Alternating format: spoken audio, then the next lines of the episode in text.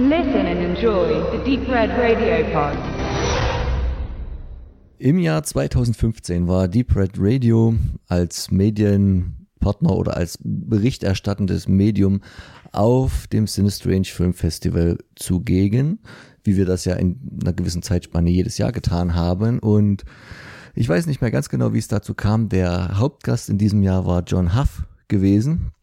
Sehr interessanter Regisseur. Er ist dabei aber gefühlt immer ein bisschen untergegangen, weil noch ganz viel andere Sachen auch äh, promotet wurden bei diesem Festival.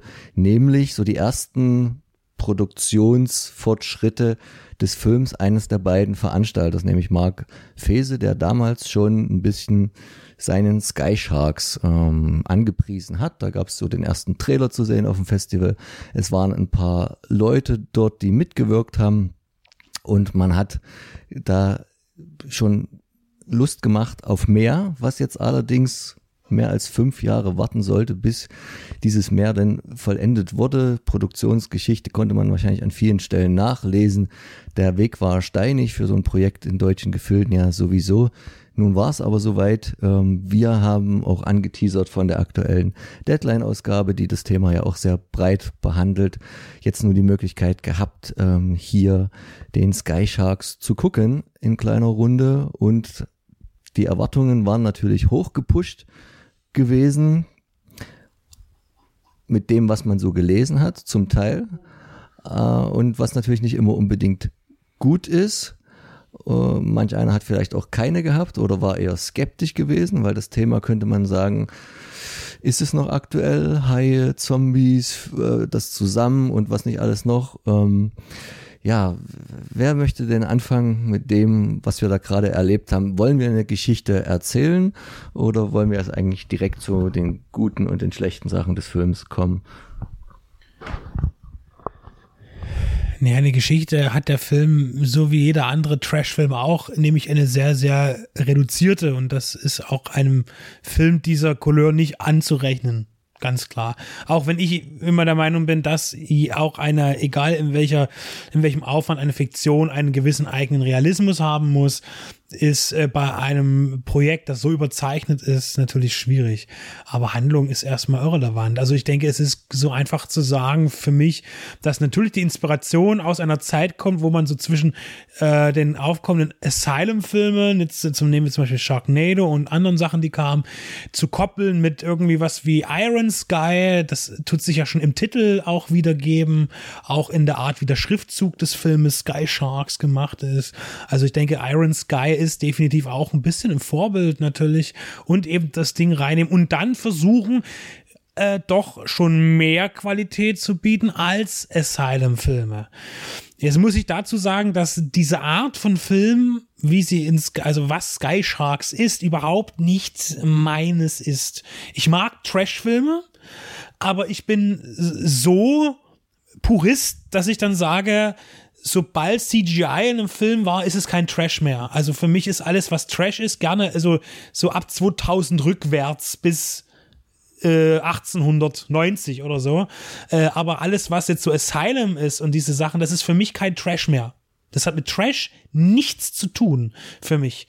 Äh, weil Trash ist ja auch kein Begriff, das was Schlechtes ist, sondern es sind einfach billig gemachte Filme, wo aber immer noch eine handwerkliche äh, Note drin ist und man hat eben das, das, das Geringste, was man hatte, so hoch dargestellt, wie man konnte. Und das ist heute nicht mehr der Fall. Heute wird einfach billig am Computer irgendwas zusammengefummelt und das geht nicht nur einem Film wie Sky Shark so, der so etwas zeigen wird, äh, auch da unterscheiden sich die Computereffekte von Szene zu Szene. Da gibt es gute, sehr gute und dann auch sehr schlechte.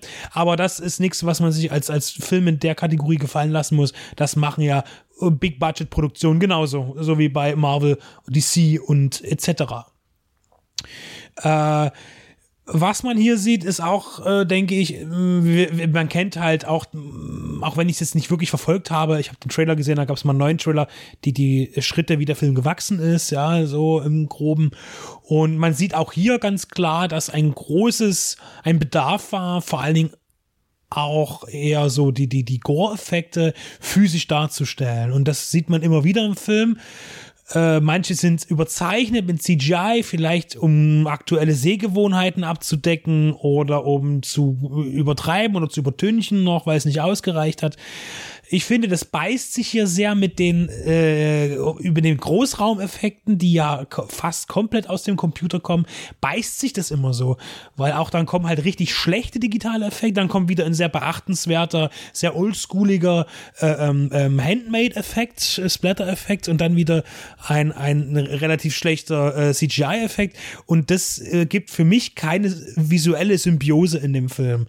Und das hat vielleicht auch was mit den verschiedenen Produktionsphasen zu tun, äh, mit den Jahren und wie das entwickelt wurde. Ich denke, dass die, dass die Nachbearbeitung digitale schon am Stück geschehen ist und nicht Jahr für Jahr, so dass man verschiedene äh, technische Etappen hatte, so über äh, Entwicklungen und so weiter.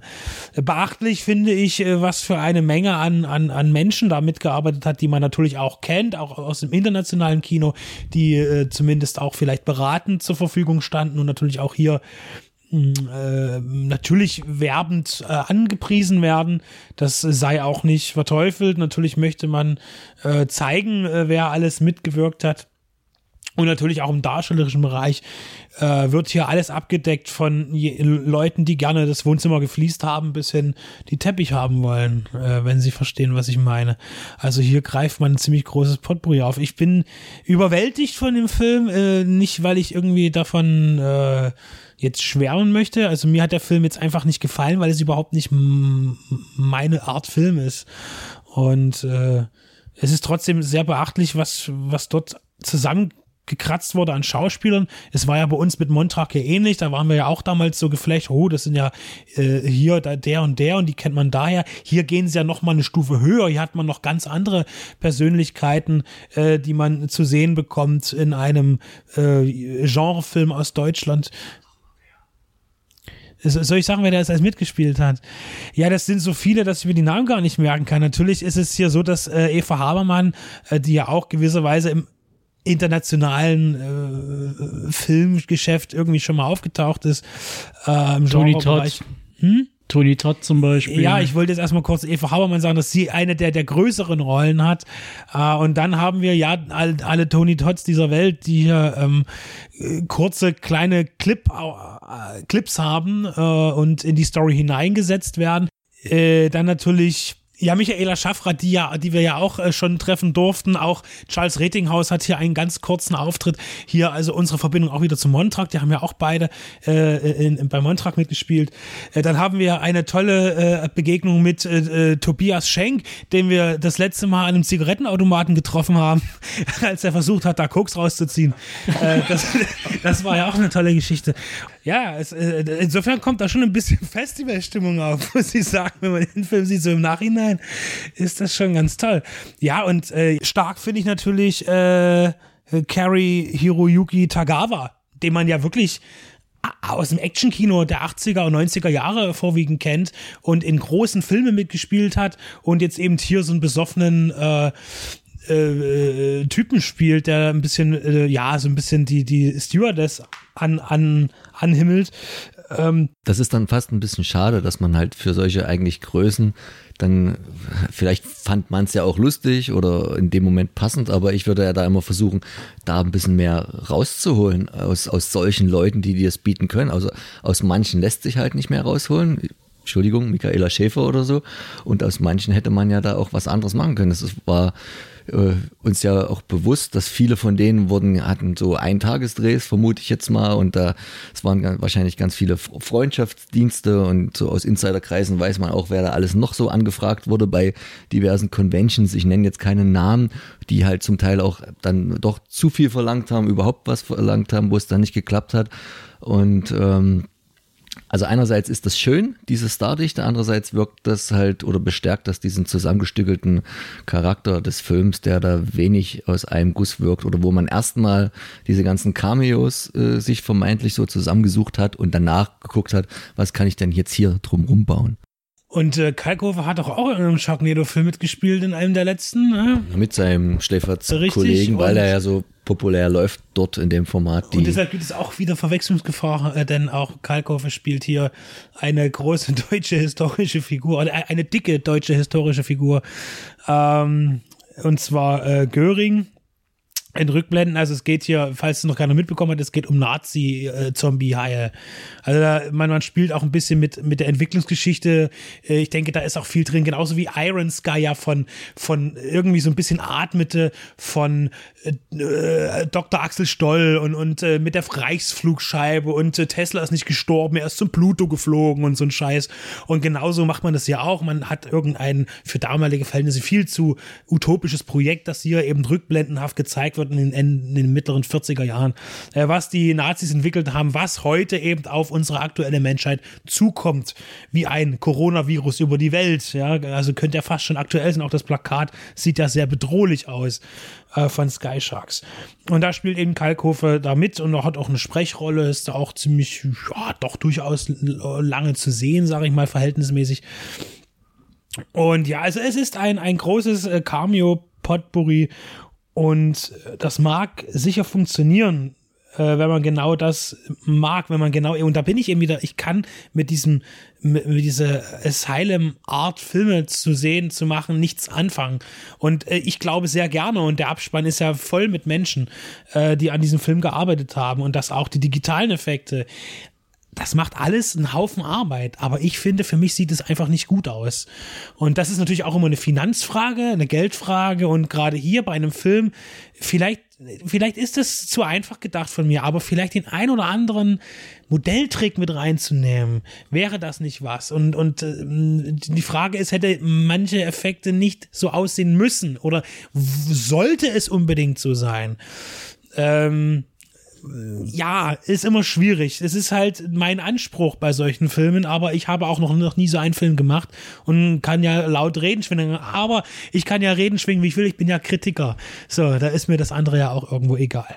Ich, ähm, ich finde viel zu oft, wie so oft wäre auch weniger mehr gewesen. Also das war jetzt ein Film, der hat jetzt, wenn ich jetzt mal rechne, irgendwie sechs, sieben Jahre lang gedauert in der Produktion. Sie haben immer versucht, Geld zu bekommen, die Gebrüder Faser, und irgendwann hatten sie es am Ende, wo ich mir ja denke, warum musste der jetzt 100 Minuten gehen? Das ist halt diese, dieser Mangel eines Indie-Films. Ich will den jetzt natürlich nicht mehr Wald- und Wiesensblätter nennen, aber der, der erfüllt damit halt die, genau die gleichen Negativkriterien, dass du nimm 20 Minuten Dialog raus, dafür werden die Effekte jetzt noch nicht besser, aber sie kommen dann wenigstens noch äh, dichter gedrängt und äh, man hat einen größeren Zug drin. Hier wird mir immer noch viel zu viel geredet äh, die Story ist dann am Ende doch viel aufgeblasener, als wir sie jetzt äh, so wiedergegeben haben und gleichzeitig bleibt sie trotzdem weiterhin sehr unwichtig. Und es geht einem halt wiederum nicht nahe, weil was, wenn man was gut sieht, dann ist es, dass, dass der Film von einem Werbefilmer gemacht wurde. Und das kann er ja auch. Also die, am hochwertigsten sieht er immer dann aus, wenn im Film ein anderer Film kommt mit ein Einspielern als, äh, als, als ein Clip für irgendwas. Und aber das ist halt, wie du vorhin schon sagtest, der Bruch mit den, mit den, mit den Seeebenen hier leider viel zu hoch. Und der wirkt halt nicht wie aus einem Fluss. Und da kann auch ein guter Kameramann oder selber Regisseur wie Marco J. Riedel, um jetzt hier mal noch weitere äh, Bekannte zu nennen, wo ich finde, dass der mit seinem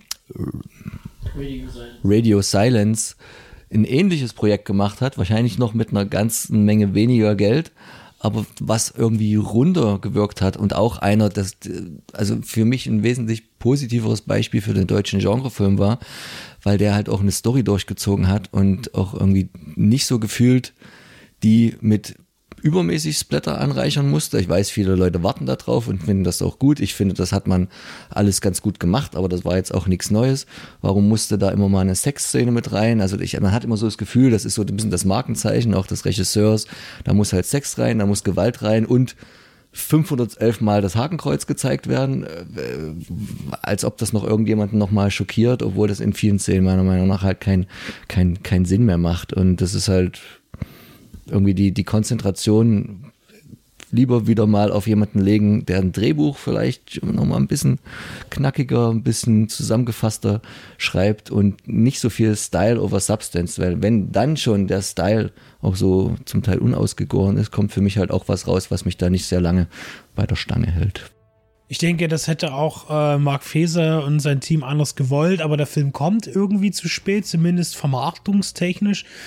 Ähm, ich glaube, die Pause braucht er nicht. Äh, vielleicht kann es sein, oh, jetzt ist wieder was Neues mit rein. Ich glaube, das ist jetzt schwierig. Natürlich wünschen wir auch so einem Projekt viel Erfolg, da wir wissen, wie lange sowas gedauert hat und wie viel Arbeit da drin steckt. Ähm, einen deutschen Verleih gibt es schon mal. Äh, wir haben uns an einem ausländischen Medium bedient um den Film zu sichten. Und ja, schauen wir, was wird. Auf jeden Fall denke ich, äh, internationaler Verkauf läuft immer bei sowas.